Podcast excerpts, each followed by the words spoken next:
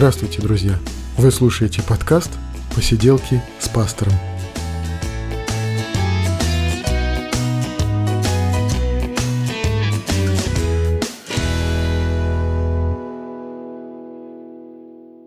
Привет, друзья! Это 16 выпуск «Посиделок», и мы говорим о том, что нас интересует, о том, что с нами происходит, о христианстве, о вере, об увлечениях, об истории и о ваших вопросах, которые вы задаете к Священному Писанию. Ну а сегодня мне хочется сказать и о сайте «Посиделки с пастором», который, вот, на мой взгляд, уже окончательно начал работу, то есть он уже приобрел тот вид, э, который я и ожидал от него. От него. То есть э, там э, публикуются мои какие-то богословские работы времен учебы в Московском богословском институте. Это не э, какое-то такое взрослое богословие, это скорее действительно учебные работы. Помимо этого там э, находятся две таких больших статьи или маленьких книжечки, не знаю, «Баптисты и общество» и э, «Грани проповеди». Там же э, ведется блог, размещается вот этот вот подкаст, и иногда я выкладываю туда проповеди, которые ну, может быть, есть смысл послушать или посмотреть. Вот сайтом я доволен. Можно подписаться на подкаст э, на сайте, можно задать вопросы э, по каждому подкасту или по каждому, по каждому посту. Там есть поле для комментариев. Друзья, мне, конечно, хочется, чтобы вы писали вопросы, оценивали подкаст. Может быть, если кто получает его в iTunes, поставьте столько звездочек, сколько вы считаете нужным, чтобы э, как-то подкаст получал оценки, получал а, какой-то обратный отклик. И это, я считаю, сейчас очень полезным, очень необходимым для развития подкаста. А сегодня мы поговорим о Священном Писании и потом еще об истории христианства. Ну что ж, поехали.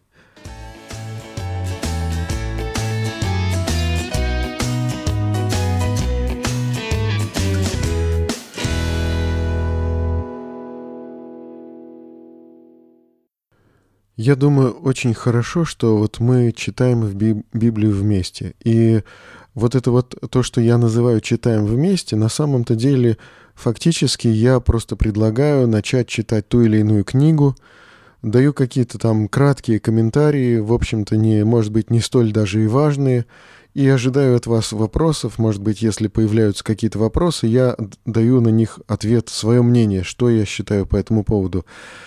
Читаем мы Библию вместе, имеется в виду, что ну как-то синхронно, что ли, читаем. То есть для меня важно, и это одна из целей этого подкаста, предложить слушателям самостоятельно читать Библию. Именно самостоятельно, потому что моя роль сводится лишь только вот к каким-то кратким небольшим комментариям.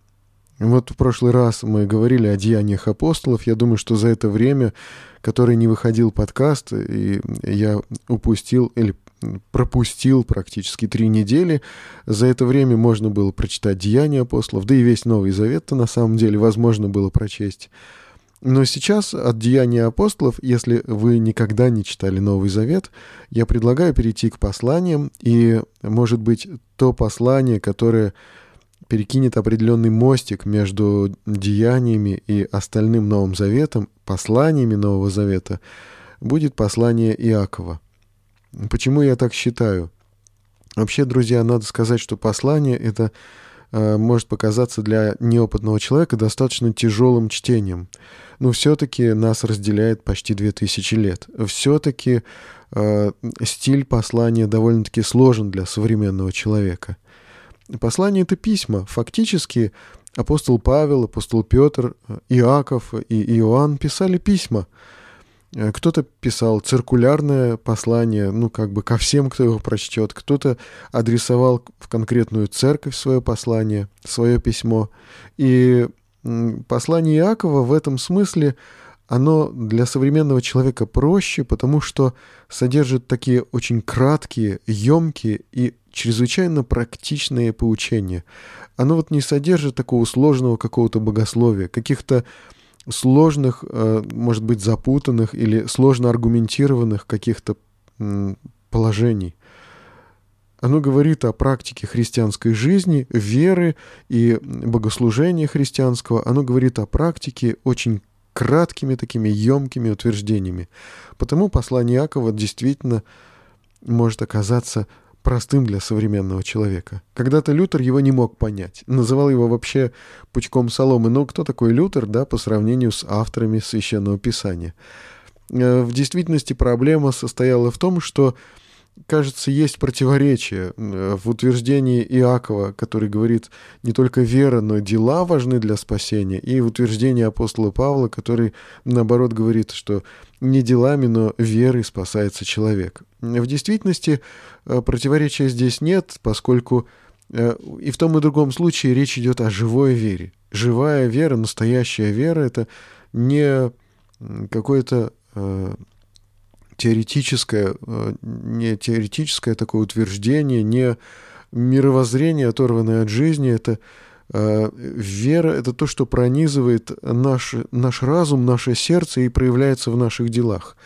Поэтому, когда Иаков говорит, что бесы тоже веруют, но трепещут, а вера должна проявляться в наших делах, и без дел вера, она как бы не действительно, она мертва.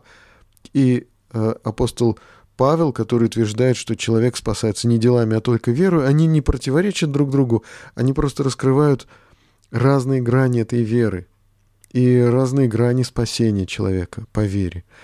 Ну, то есть противоречия здесь нет, надо только внимательнее и э, с открытым сердцем отнестись к этому посланию. И вот, кажется, первое, с чем удивленный читатель послания Иакова может столкнуться, это – утверждение Иакова с великой радостью, братья мои, принимайте, когда впадаете в различные искушения, зная, что испытание вашей веры производит терпение. И терпение должно иметь совершенное действие, чтобы вы были совершенны. Ну, вот так вот я как-то по памяти процитировал. Не знаю, э, верно ли или нет. Может быть, стоит открыть Писание и прочесть. Но Суть э, я постарался передать. С великой радостью принимайте, когда впадаете в различные искушения. И вот э, здесь очень часто этот текст объясняют, объясняют и говорят, что слово «искушение» вообще имеет два значения. Первое значение — это склонение человека к греху — и второе значение — это испытание. Так вот, Иаков имел в виду испытание, а не склонение человека к греху. Сам же Иаков и потом впоследствии э, уточняет, что Бог не искушается злом и не искушает никого, имея в виду, что не Бог склоняет человека к греху. Но, тем не менее, вот искушение, о котором говорит Иаков, оно как бы пришедшее от Бога, его, по крайней мере, Бог допустил. Но э, тут, когда мы читаем э, Священное Писание, когда мы читаем какие-то высказывания библейских авторов, мы должны понимать одну вещь. Если текст многозначный, и библейский автор-то он э, понимал, что он пишет многозначный текст, он понимал, что его утверждение можно истолковать двояко.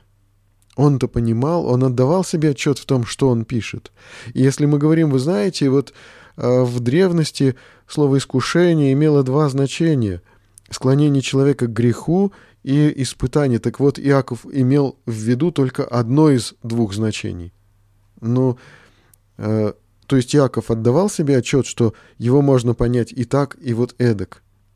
И если он понимал, что он пишет, и он пишет э, вещь, которую можно понимать и так, и так — Значит, если он нигде не внес конкретного указания, как его надо понять. Может быть, его действительно надо понять и, и так, и так. Может быть, два смысла вкладываются в это, в, это утверждение. Итак, что же, что же можно понять, если э, мы понимаем и искушение как склонение человека к греху, и искушение как э, э испытание веры человека? И в том и в другом случае христианин должен принимать искушение с великой радостью, как говорит Иаков. Почему? Ну, потому что точно так же, как спортсмен, который э, вот ходит на тренировки, всю жизнь занимается и не участвует ни в каких соревнованиях, да, кажется, что зачем он ходит на тренировки, зачем он занимается, зачем он лишает себя радости и жизни, да, не попробовав победить в соревнованиях. Вот точно так же христианин, он понимает, что э, чему-то он научился, что-то он понял и что-то он узнал. Но если его вера, если его знания не будут испытаны, то в конечном итоге ему и не предоставится возможности выйти победителем из испытания. Да, всякое испытание в себе самом несет потенциальную возможность победы для человека. И вот об этом, я думаю, говорит Иаков – Будучи испытан, человек получит венец жизни. Будучи испытан, человек может выйти победителем из испытания. И тогда действительно испытание надо встречать с великой радостью. И даже если это нечто, склоняющее тебя к греху, и ты распознал это и увидел, ну, пожалуй, что надо отнестись к этому как к возможности победы. Пожалуй, что надо отнестись к этому не так, что, знаете ли, Ой, ну все, ну значит я точно нагрешу сейчас и э, потом не знаю, как буду каяться. Пожалуй, что нет. Иаков говорит, что это испытание, которое может дать тебе возможность победить, преодолеть. Это испытание, которое может дать тебе увидеть твои силы или твою веру. Ну так выходи бойцом на это испытание, да, и побеждай. И мне кажется, что вот это — Иаков сказал людям, которые находились ну, в очень непростых, э, непростых ситуациях, да, потому что Иаков писал людям, которые со всех сторон э, получали какое-то отвержение, неприятие, э, преследование, и он писал им о том, чтобы они э, исполнились радостью и о том, чтобы они побеждали. И вот мне кажется, что для современного человека это также важно. И с одной стороны, Э, на нас обрушиваются неприятия окружающих, и с другой стороны э, к нам в жизнь вползает вот это вот э, попытки склонить нас к греху. И то, и другое надо распознать и смотреть на это оптимистично, потому что христианство знает, что со всем с этим делать, потому что в христианстве заложены возможности для победы, для преодоления всего этого. Иаков показывает, Бог дает мудрость для того, чтобы понять. Бог дает силы для того, чтобы победить. И вот это вот удивительнейший оптимизм послания Иакова, оно строгое, оно наполнено очень такими серьезными предупреждениями, и, может быть, читать его поэтому сложно.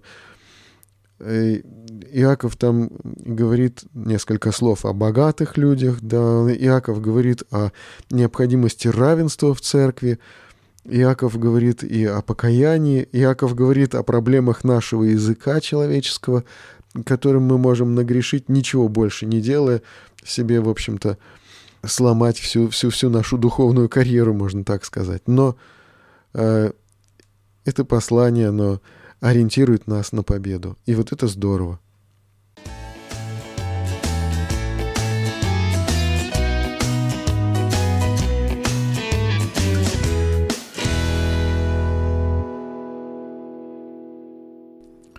Прошлом подкасте мы говорили о реформах в Цюрихе, о Цвингле реформаторе. И вот мы говорили, что в течение трех лет в Цюрихе э, Цвингли проповедовал Евангелие, только проповедовал на тексты Нового Завета. И это подготовило Цюрих и конкретно и руководство города и вообще население города к тому, чтобы принять реформы церкви. Но Цвингли, он опирался не только на городской совет, у него был собственный такой кружок, они изучали Библию. Интересным образом он собрал вокруг себя молодых ученых и предложил им изучать э, греческий язык, греческих авторов. Они в, большинстве были уже неплохо знакомы с греческим и еврейским языком. И изучали вот греческих авторов, греческий язык, и так как-то незаметно перешли к изучению Нового Завета на греческом языке. Кто-то из членов кружка истолковывал текст, кто-то из членов кружка произносил проповедь на этот текст, и, в общем, таким образом происходило изучение. Они еще участвовали в таких вот реформаторских акциях, ну, так, это условно говоря, акциях, на самом деле хулиганских выходках, можно так сказать. То есть, например, Конрад Гребель э, прерывает священника во время проповеди или там захватывает кафедру и начинает сам проповедовать. Ну, вот такие вот выходки.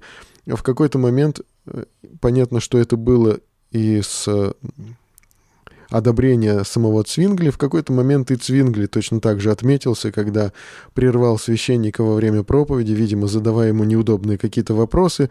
После проповеди последовала дискуссия, в результате которой священник принял сторону Цвингли.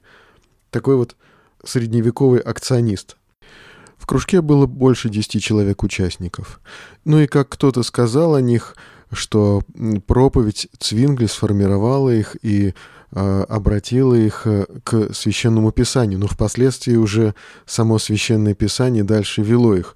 То есть в какой-то момент этот кружок раскололся, потому что Цвингли, э, сперва Цвингли, да, он потребовал отказа от э, мессы по католическому образцу. То есть э, проповедь Евангелия звучала, но продолжали еще совершаться все эти католические обряды. Крещение младенцев, э, когда там священник э, или вот проповедник, тот же самый Цвингли, там э, дул, э, изображая передачу Духа Святого, изгонял там дьяволов и все остальные вот процедуры, соответствующие э, католическому обряду, но э, сам он уже не считал этот обряд верным. Собственно, Цвингли уже сам сомневался в необходимости детского крещения, но он только высказывал эти сомнения. И другой момент был, это неприятие уже вот хлебопреломления по э, католическому образцу, то есть мессы вот эта месса, которая была сложным помпезным обрядом, являлась также в понимании католиков благим, добрым делом, которым человек заслуживал какие-то вот милости со стороны Бога и заслуживал вот эту вот передачу благодати какую-то. А вот это вот месса как благое дело, к тому же как воспроизведение жертвы Иисуса Христа, оно никак не принималось реформаторами. Они даже, вот они говорили, что это мерзость перед Богом, место в таком виде. И они хотели вернуться уже к хлебопреломлению по образцу, показанному в Новом Завете, в простоте. То есть, когда преломляется хлеб, раздается ученикам, ученики принимают хлеб, вино, чашу, которую, из которой пьют все, в отличие от католической мессы, в которой обычные миряне э, принимали только хлеб, без вина. Вино предназначалось для священников. Так вот, э, хлебопреломление в понимании Цвингли и его кружка воспоминания о страданиях Иисуса Христа, но в Мессе это был очень сложный и с серьезным духовным содержанием обряд католический, от которого реформаторы хотели отказаться. И был назначен диспут. В 1523 году Э, диспут, в котором обсуждалась и необходимость отказа от мессы, и э, необходимость отказа от э, образов, статуй в храмах, и еще какие-то вопросы обсуждались. Но городской совет Цюриха не пошел на отказ от мессы. И Цвингли согласился с городским советом. Ну, там состоялся спор, там Цвингли говорил, что да, действительно, он считает не так, но он готов подчиниться, как он сказал, моим господам. Тогда как ученики Цвингли расценили его позицию как предательство идеи. И уже после этого последовал раскол внутри кружка Цвингли, то есть его ученики, его соратники не приняли его позицию. А, считали, что э, мнение городского совета, мнение, то есть светских частных лиц, оно никоим образом не может а, возвышаться над мнением священного писания. Тут позиция Цвингли мне понятна, и мне понятна также позиция и вот его кружка, которые считали, что э, решать в церкви должно священное писание, а не э, городской совет города Цюриха. Ну, то есть вот Цвингли был осторожен в своих реформах. Цвингли смотрел ну, как бы очень осторожно вперед и действовал согласно такому спокойному, осторожному плану. В то время как реформаторы в каком-то смысле, ну, я имею в виду радикалы, в каком-то смысле они э, бросались вперед без оглядки на вот инертность людей. Но э, прошел примерно год после этого диспута, был еще диспут, э, прошел примерно год, и этот, эти люди, члены кружка Цвингли, они приходили в отчаяние от того, что э, не происходит вот эта вот замена мессы хлебопреломлением в простоте, не происходит каких-то перемен, оснований для которых они видели в, в Евангелии, в Писании.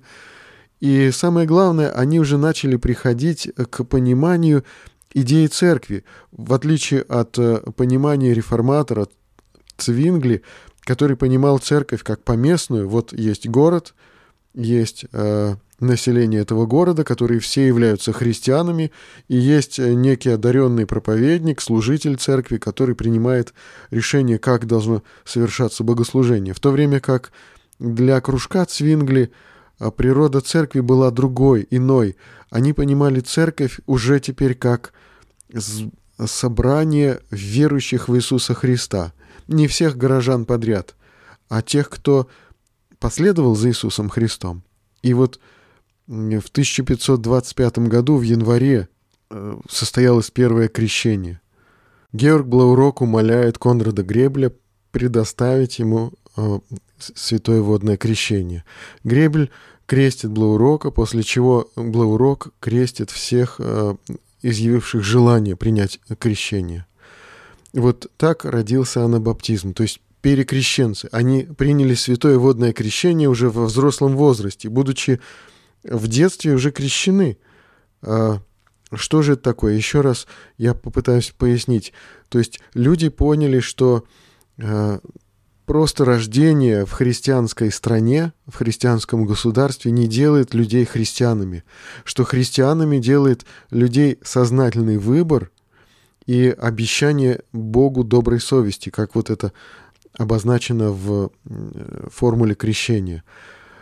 То есть христианином человека делает сознательное решение. Э, крещение у анабаптистов сопровождалось еще очень серьезным покаянием, и фактически анабаптисты это проповедовали не крещение как таковое, а покаяние, то есть изменение жизни, обращение, сознательное обращение к Богу. И они понимали, что природа церкви должна быть такой, что э, не просто это что-то национальное, не просто это что-то культурное, но это э, личное, э, личное решение, личный выбор, что церковь состоит из людей, принявших личное решение и э, пришедших с раскаянием к Богу. Немножко я расскажу об этих людях, кто это были эти люди. Интересно, Конрад Гребель, э, э, ученый-неудачник, так скажем. Э, он учился в школе Каролинума в Цюрихе, был знаком еще во время учебы в школе с Цвингли, поехал учиться в Базель, получать, ну так скажем, высшее образование или ученую степень. В Базеле поучился, поехал учиться дальше в Вену, Вена такой большой университетский город был и со всеми проблемами большого университетского города. То есть э, студенты вели такую разгульную жизнь, и Гребель там и участвовал в драках, и подцепил там нехорошую болезнь, и, в общем, то есть жил как нормальный, обычный средневековый студент. Э, отец переводит его в Париж, Париж XVI века, по крайней мере, то место, где учился Гребель, э, там не были э, такие выдающиеся преподаватели, э, не давал Париж такого мощного образования в этот момент, или, по крайней мере, тот колледж, в котором он учился, потому что в Сорбоне было несколько колледжей на самом деле. И вот проучившись в Базеле, в Вене и в Париже, Гребель возвращается домой, не получив э, ученой степени. Э, виной тому драки э, и загулы, в которых участвовал он. Там в какой-то момент он поучаствовал в драке, в которой было убито несколько французов. Не знаю уж, кто приложил к этому руку. В общем, можно было бы сказать, это ученый-неудачник, человек, проведший такую бурную молодость. И когда он приехал и стал участвовать в этом кружке Цвингли, через какое-то время жизнь его изменилась. Мы можем быть уверены в том, что этот человек раскаялся и изменился, э, и свидетельством тому являются его письма. Он написал много писем, и в какой-то момент из этих писем стали пропадать имена языческих богов, как, знаете, раньше ученые любили Э, использовать в своей речи имена языческих богов, греческих и римских.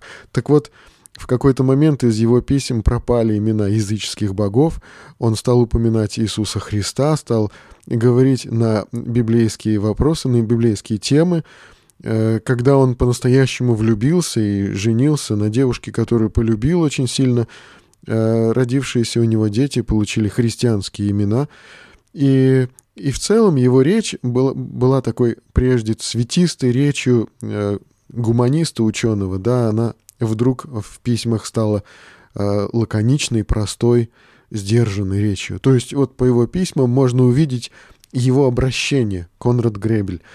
И он оказался таким лидером, своеобразным лидером вот этого вот движения анабаптистов. Он преподал первое крещение Георгу Блауроку, Прожил после этого он где-то чуть меньше двух лет.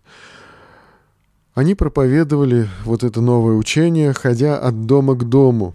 Он, он женился и попробовал устроить свою жизнь, э, уезжал э, в Базель, там не смог, не смог он э, устроиться, то есть он попытался работать там в типографии, не смог э, снимать там жилье, это для него оказалось слишком дор- дорого, должен был вернуться к родителям, а с родителями были конфликты, потому что жена э, у Конрада Гребля была, ну, как бы ему не парой, была, принадлежала к низшему сословию. Конрад-то Гребель был сыном участника городского совета, и его отец, он его нередко еще пытался отмазывать иногда от, от всех вот этих вот преследований, но и ему не удалось, не удалось спасти своего сына. Его сажали в тюрьму, его изгоняли из города. Он э, поучаствовал также в побеге из тюрьмы, потому что в какой-то момент э, в 1525 году, 8 октября, вот э, члены вот этого вот анабаптистского движения были арестованы, посажены в тюрьму и решением суда приговорены э, к пожизненному заключению, притом э, кормить их пожизненно должны были хлебом и водой. Но буквально через три недели они сбежали из тюрьмы каким-то образом. Конрад Гребель скитался, Конрад Гребель находился на нелегальном положении, скрывался, обнищал в конец, э, собирался продать свои книги, как вот последнее свое богатство, и, э, и продолжал проповедовать. То есть они ходили от дома к дому, и проповедовали покаяние прежде всего. Начинали разговор с крещения, но проповедовали покаяние, крестили, и э, движение анабаптистов очень сильно развивалось в этом месте. Умер ли Конрад Гребель через год и восемь месяцев после вот начала анабаптистского движения или был казнен, непонятно. В одних э, источниках э, сказано, что он был обезглавлен, в других источниках сказано, что он э, в изгнании просто умер от чумы. Неизвестно, неизвестно, как закончилась его жизнь. По крайней мере, мнения различные. Но вот Феликс Манс, другой участник кружка анабаптистов, был казнен через утопление. Э, в отличие от Конрада Гребля, который э, активно участвовал в переписке, переписывался и с Лютером, и с э, Карлштадтом, и с Мюнцером. Ну, правда, возможно, что письма до Мюнцера так и не дошли. Он пытался написать и вероучение, но, похоже, не очень-то у него получалось. Писал какие-то памфлеты и проповедовал среди образованных людей, среди ученых и э, среди обеспеченных людей. Но Феликс Манс проповедовал среди э, простых людей, среди крестьян и ремесленников. И проповедовали они в Цюрихе, окраинах Цюриха, в городах, которые были соседние города, деревни. То есть проповедь этих людей активно распространялась. И вот О Феликсе Манце говорят, трудно назвать тюрьму, которая в течение миссионерской деятельности Манца не была бы почтена его присутствием. Кстати, интересно, Феликс Мансон тоже был и образованным, и красноречивым человеком, и выделялся особенно какой-то благочестивой, уважаемой жизнью вот среди этих людей. Э, Феликс Мансон оказался автором документа, который назывался «Протестацион und Schutzschrift» на немецком языке.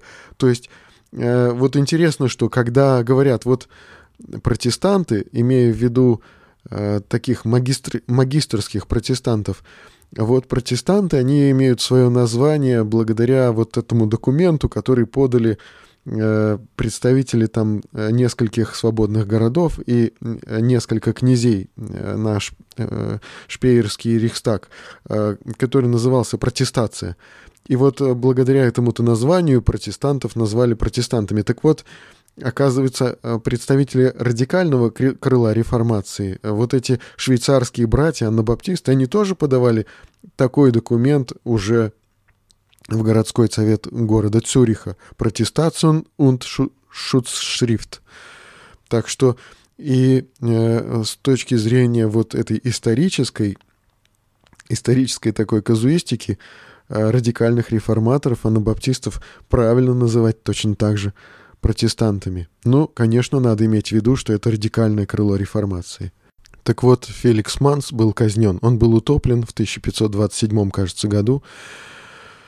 Он является автором э, гимна, который еще и до сих пор поется некоторыми немецкими протестантами.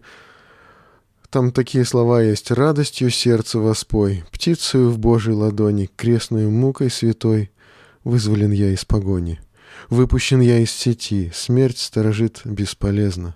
Боже, пою Тебя, Ты посетил нас благодатью небесной. Это слова из его гимна, и, знаете, когда его э, вот везли на эту казнь, он был спокоен, и он прославлял Бога.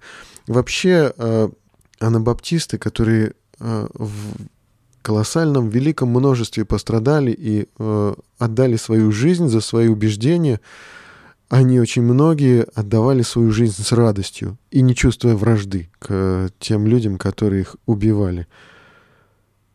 Но вот э, в этот же момент, когда казнен был э, Феликс Манс, э, был э, выпорот кнутом, да так что кровь э, текла до городских ворот, был выпорот кнутом Георг Блаурок. Кстати, это кличка Блаурок — синий плащ.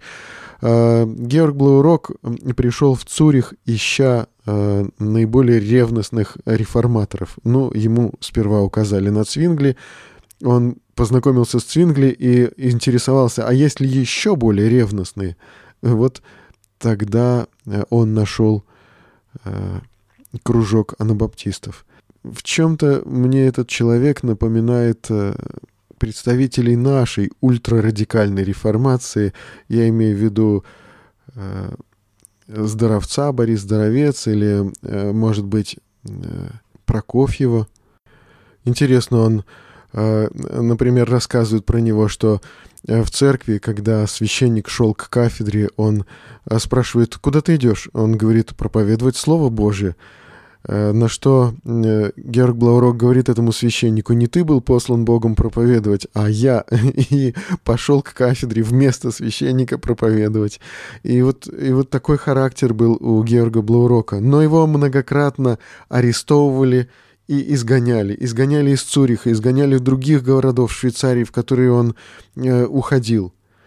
После четвертого изгнания э, за четыре месяца он навсегда покинул Швейцарию и осел в Австрии, в Тирольских землях. Э, он там стал э, пастором анабаптистской общины, а впоследствии был пойман и казнен там. Вот необходимо рассказать еще также о гонениях, которые в немецких землях, преимущественно католических, происходили на анабаптистов.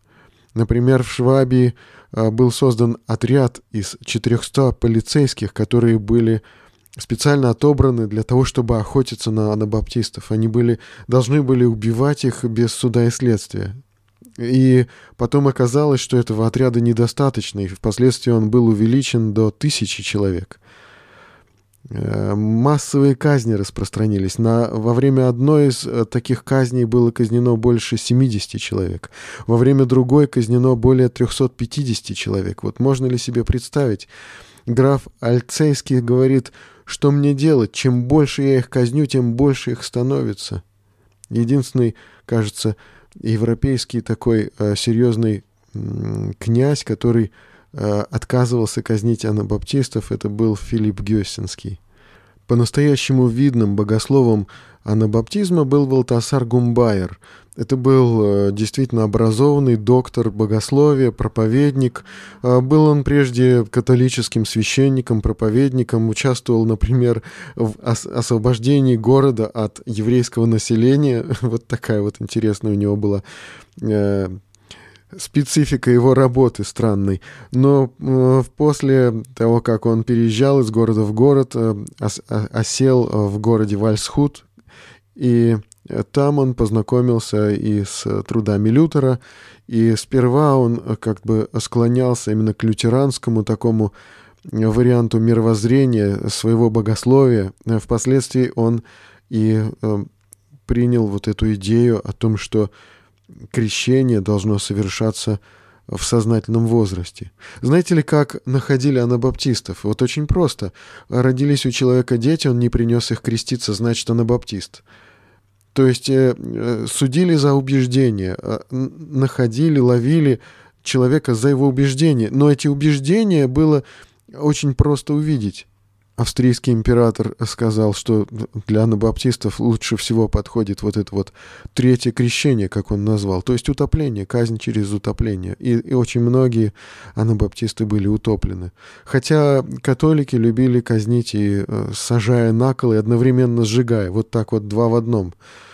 Страшные, страшные времена. Но надо сказать, что через несколько лет, вот после, после этого, в 1530 году родится Иван Грозный, так что не только в Европе было э, не скучно. Так вот, Валтасар Гумбайер, он э, э, впоследствии дискутировал с Цвингли, опять-таки по поводу э, детского крещения, являясь э, священником и проповедником города Вальцхут. Э, к нему э, пытались, пытались его сместить со стороны австрийского правительства. Вот как-то странно и непонятно. Вальцхут входил в состав Швейцарии, однако епископу он был подчинен австрийскому, и поэтому австрийский император охотился за Гумбайером и требовал от жителей Вальсхута выдачи Гумбайера или смещения Гумбайера, а впоследствии даже войска туда ввел, и Гумбайеру пришлось бежать. Он э, разные, в разных городах побывал, но когда он был в Цюрихе, он был арестован там уже э, сторонниками Цвингли. И вполне возможно, что Цвингли лично участвовал в пытках, которых Гумбайер не выдержал. Он отрекся от своих убеждений после того, как побывал на дыбе. Э, он отрекался от своих убеждений еще несколько раз, и э, впоследствии он очень тяжело переживал эти отречения. И когда уже ему пришлось оказаться в Австрии, э, в руках императорских войск, императорского суда, вдруг он оказался необычайно стоек. Он как бы вот в последний раз, э, на последнем суде он э, не отрекся и не, не сдвинулся ни на шаг от своих убеждений, и был казнен, он был сожжен на костре. Вот такие страшные смерти, вот такие страшные свидетельства. И мы можем увидеть, что верность этих христиан, она соответствовала верности первых христиан – и мы можем увидеть, что в чем-то, в чем-то вообще очень серьезное соответствие вот анабаптистского движения, по крайней мере, что касается швейцарских братьев, очень э, такое явное и четкое соответствие движению первых христиан, которые подвергались страшнейшим гонениям, преследованиям за веру в Иисуса Христа. И здесь я не склонен относиться э, с такой, ну, как бы ненавистью, не знаю, негодованием к представителям э, такого магистрского крыла реформации. Ну, я имею в виду Цвингли, я имею в виду Лютера и немецких реформаторов. То есть э, это люди, дошедшие до определенного вот уровня в, своего, в своем познании, в своем богословии, но оставшиеся, в общем-то, ну, как бы так скажем, скажем светскими людьми. И с другой стороны, э, вот эта радикальная реформация, анабаптисты, э, девизом которых, в отличие от девиза, ну, допустим, Лютера или Цвингли, девиз тех был Вера в благодать Божию, которая спасает человека вне зависимости от его дел и заслуг. Девиз же анабаптистов был «следование за Иисусом Христом». Вот следование крестным путем Иисуса Христа. И э, эта история многому нас учит. Э, вообще говоря, если подойти к ней очень серьезно, э, она может показать нам такой удивительный пример самоотверженной веры и э, важности личного выбора – я не назвал бы этих людей несчастными. Они сделали выбор в пользу Иисуса Христа и прошли его путем. Мне сложно себе представить себя на их месте, но я понимаю, что этот выбор для них а, был однозначным. Выбор, который они не захотели, от которого они не захотели отказаться. Удивительная история. Я думаю, что мы еще поговорим об анабаптистах и о не самых лучших представителях вот этого вот такого странного и разнородного э, движения. Но поговорим мы об этом в следующие разы. А пока мне хочется попрощаться с вами, друзья. До следующих встреч. Читайте Писание.